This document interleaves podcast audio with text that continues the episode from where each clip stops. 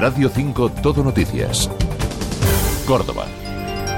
Informativos de Radio Nacional de España. Buenos días en este jueves 29 de febrero en el que andamos apurando el mes de este año bisiesto y también con un poco de resaca por las celebraciones ayer del Día de Andalucía en el que todos los pueblos de la provincia hicieron su particular celebración. En Córdoba fue la marcha hípica Córdoba Caballo que congregó a más de 200 caballistas y medio centenar de enganches. Bueno, participando en este día tan especial. Sí, la verdad es que sí, ha hecho un buen día y nos hemos animado todos. ¿Qué venís en familia? Bueno, eh, yo soy la profesora, ellos son tres alumnos míos y hemos dicho, bueno, pues vamos a salir un día en Andalucía que habrá que un poco reivindicar el, nuestro día, ¿no? ¿Y el caballo?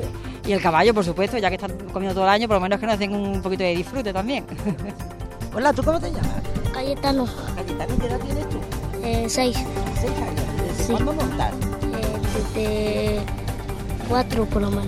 De los cuatro. Pues esto es una cosa muy importante porque es de lo nuestro, de nuestra, nuestra tierra, de nuestras tradiciones y todas esas cosas, y que no se pierda, que es lo principal. Hombre, por supuesto. Ahí tenéis a dos niñas en pista que, que esas son las que vienen empujando.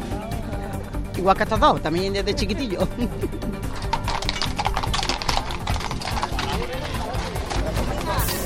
¿Cómo se llama tu caballo? Bombón. ¿Y tu caballo con esas castañitas tan preciosas? Viriato.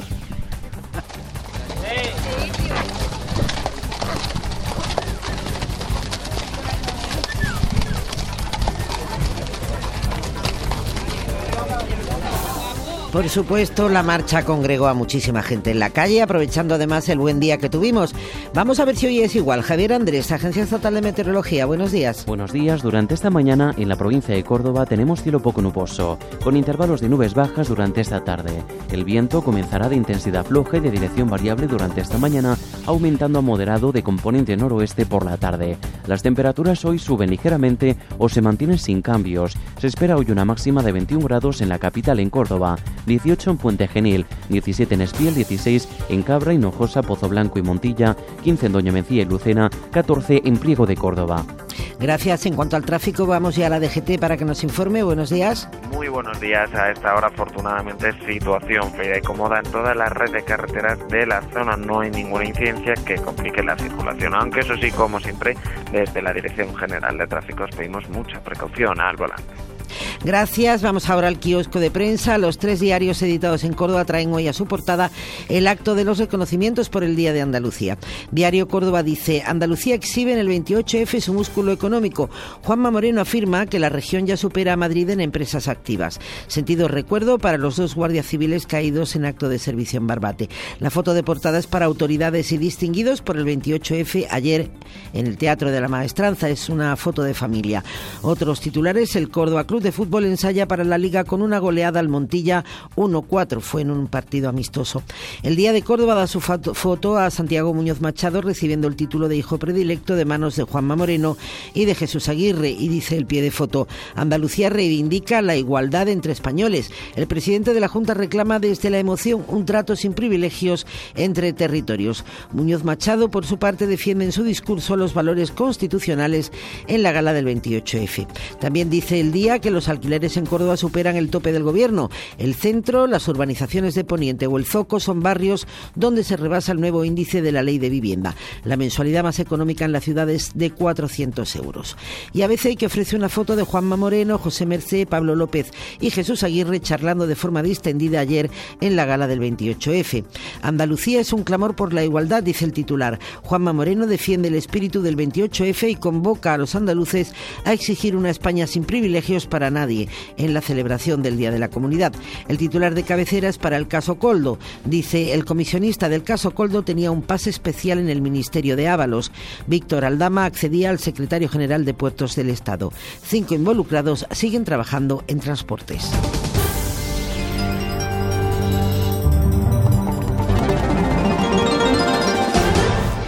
A las políticas activas de empleo ya en marcha por la Junta de Andalucía se suma el segundo plan de empleo de personas con discapacidad de Andalucía 2024-2028, una nueva planificación estratégica que persigue la inclusión laboral de este colectivo, mejorando, promoviendo y facilitando su acceso y su permanencia en el mercado de trabajo a través de las competencias y los recursos disponibles por parte de la Junta de Andalucía. En este sentido, este plan promoverá la inserción laboral, corrigiendo la desigualdad de oportunidades laborales de las personas con discapacidad, apoyando su participación en el mercado de trabajo y promoviendo el empleo de calidad.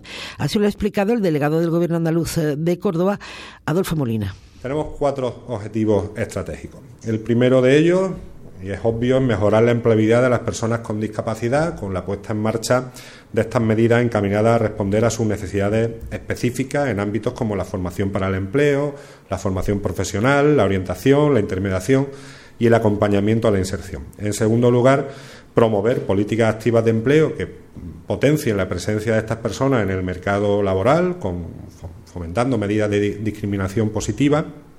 En tercer lugar, eh, disminuir las desigualdades asociadas también al sexo y desigualdad en el ámbito del empleo, introduciendo la perspectiva de género en este, en, esta, en este plan, en este segundo plan.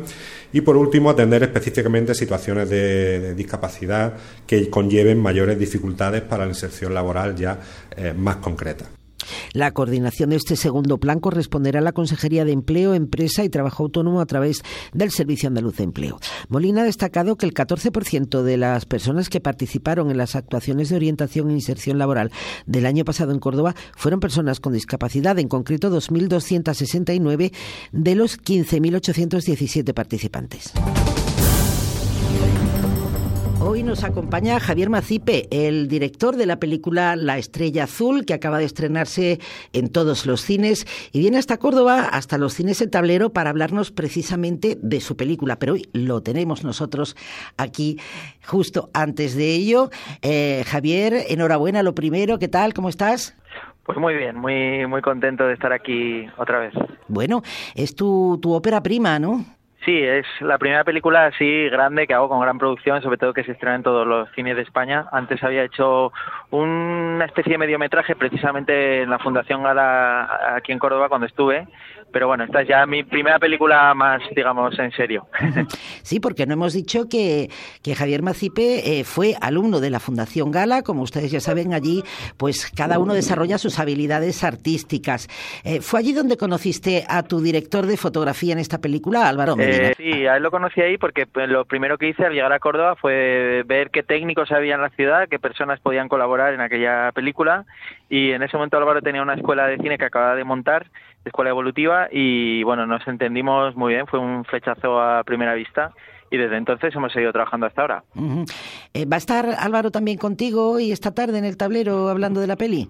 Hombre, Álvaro no solo está esta tarde, sino que prácticamente va todos los días al cine. Eh, lo, digo para que la gente se anime porque es un lujo poder ir a ver una proyección y de repente tener ahí a una de las personas que ha fraguado todas esas imágenes que están gustando tanto en toda España y poder conversar con él.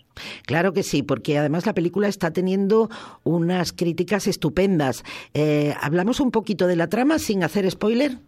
Pues mira, La Estrella Azul es la historia de un rockabilly ambientado en los años 90 que en un momento dado de, crisis con la industria discográfica y un problema de adicciones decide emprender un viaje por Argentina y es toda la historia de ese viaje que se convierte en una especie de karate king musical porque acaba el rockabilly en casa de un anciano indígena folclorista que atraviesa horas bajas y montan una especie de dúo quijotesco eh, imposible y, muy entrañable. Entonces, bueno, todo este viaje del, rockabilly. A ver, eh, también es un viaje interior, ¿no? No solamente en busca de raíces musicales, sino también el, protagonista, digamos que se, eh, se revisa, ¿no? Personalmente. Efectivamente, es una película que es muy importante decir lo que no es para decir lo que es. No es una película que solo interesa a la gente que le gusta la música, mm, o a la gente que le gusta el rock and roll o que le gusta la música latinoamericana. Es una película que fundamentalmente es un viaje hacia el silencio y hacia la, redescubrir la vocación. Toda la gente en algún momento atraviesa un momento personal en el que pierde las motivaciones, no sabe hacia dónde va su vida, ¿no? Y en ese momento es en donde se encuentra el protagonista al principio de la película y lo que intenta es descubrir de dónde nacía cuando era adolescente, cuando era romántico, que todos en algún momento somos románticos, ¿de dónde nacía su pasión, no? La cosa que le mueve. En ese sentido, Estrella Azul es como esa estrella que nos guía y que, que todos seguimos guiados por el corazón. ¿Tú conocías la figura de Mauricio Aznar eh, previamente o qué, o qué te llamó la atención? ¿Por qué elegiste este personaje? Es muy curioso. La- eh, yo conocía su música. Él, él es una especie de héroe local eh, aquí en Zaragoza. Eh, eso no tiene especial interés para el que no lo conocía, no, no pasa nada. La película podía ser una pura ficción, pero aquí era como una especie de John Lennon del, del barrio, ¿no? Y yo conocía su música, pero en realidad la historia vino porque la madre de Mauricio Andar me hizo el encargo de hacer una película sobre la historia de sus hijos. Ella había estado en conversaciones con Carlos Saura que el propio Carlos Saura es el que tenía interés en hacer esto porque vio que había una historia muy potente, pero por lo que sea no llegaron a un acuerdo y cuando yo tenía 18 años, fíjate, ella me dijo, me gustaría que lo hagas tú, que fue como un encargo tipo el del ángel a la Virgen María. Claro. sí, sí. Fue como una cosa que me quedaba grande, yo estaba todavía estudiando cine, pero ya mantuve una relación con ella y ha sido un proyecto vital pues pues quijotesco, épico y todos los adjetivos que podamos poner porque han dicho que ha sido la peli más difícil de levantar de la historia del cine español con todo lo que le ha pasado. Sí, pero ¿por qué? Eh, ¿qué- ¿Cuáles han sido las trabas? Eh, que no pudimos rodar porque es una película con muchas escenas de conciertos que yo quería hacerlas de verdad, es decir, con público real, con cientos de extras y, y, y eso si lo hacíamos durante la pandemia habría que haber renunciado a esas escenas por, por Claro. los motivos obvios, ¿no? Ujú. Así que lo mantuvimos y, y menos mal que mantuvimos la pasión porque la película eh, lo- a la gente le impresiona mucho esas escenas. Mm. Han dicho, han llegado a decir, entre otras críticas que la alaban, mm, han llegado a decir que se sale de- del cine siendo mejor persona. Pues mira, lo más bonito que creo que, que te pueden decir, ¿no? Que una película llegue a transformar. No sé si es mejor persona, pero sí que se sale del cine lleno de, vitalidad. Me lo han dicho mucha gente que ha reconectado con pasiones olvidadas, que es una cosa muy importante también, ¿no? Me decía otro día una chica, me he vuelto a apuntar a clases de pintura y me pareció precioso porque muchas veces renunciamos a las cosas que más nos apetece hacer por las cosas que, que el mundo nos reclama, ¿no? Y que no hemos elegido a veces. Por supuesto que sí, esta es una revisión que cada uno puede aplicar personalmente, ¿verdad? Y, y sabemos que, que, mm, bueno, se va a ver en muchísimas salas, en Córdoba también, por supuesto, y que vas a estar muy bien acompañado esta tarde en los cines del tablero. Javier, eh, muchísima suerte con los proyectos que emprendas a partir de ahora, porque con esta película ya la tienes asegurada. Gracias y bueno, siempre sabes, eres bien recibido en Córdoba, que también es tu tierra. Muchísimas gracias y decir en concreto que estaremos a las 8 de la tarde en la sesión presentando y haciendo un coloquio para que se llene y podamos eh, eh, disfrutar ahí todos juntos. Claro que sí, por supuesto. Pues nada, muchísimas gracias. Un abrazo. Un abrazo, gracias.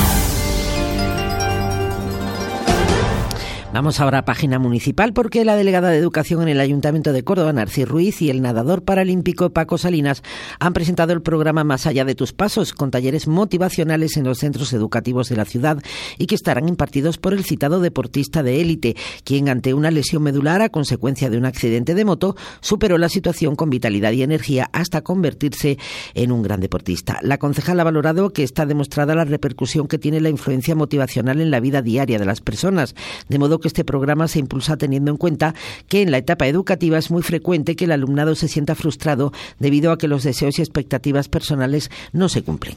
Durante la etapa educativa, pues es muy frecuente que el alumnado se sienta frustrado debido a que los deseos y expectativas personales no se cumplen. A través de este taller, el ponente dará a conocer herramientas adecuadas para convert- convertir la adversidad en una situación de oportunidad y crecimiento. Los talleres constarán de una explicación por parte del ponente, de una historia personal, del estudio de casos prácticos, se harán dinámicas de grupo, se presentarán distintas herramientas y habrá contenido audiovisual específico para esta materia.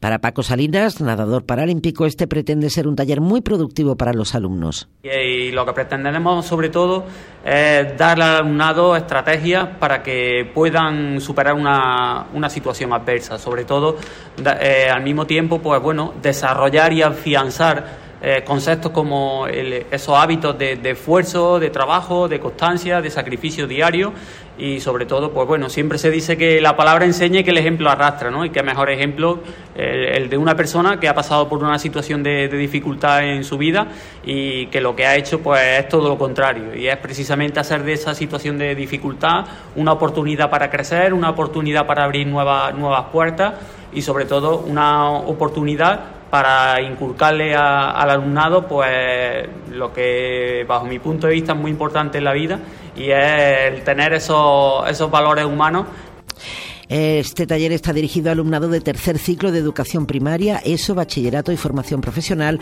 y se desarrollará en los centros escolares que lo soliciten.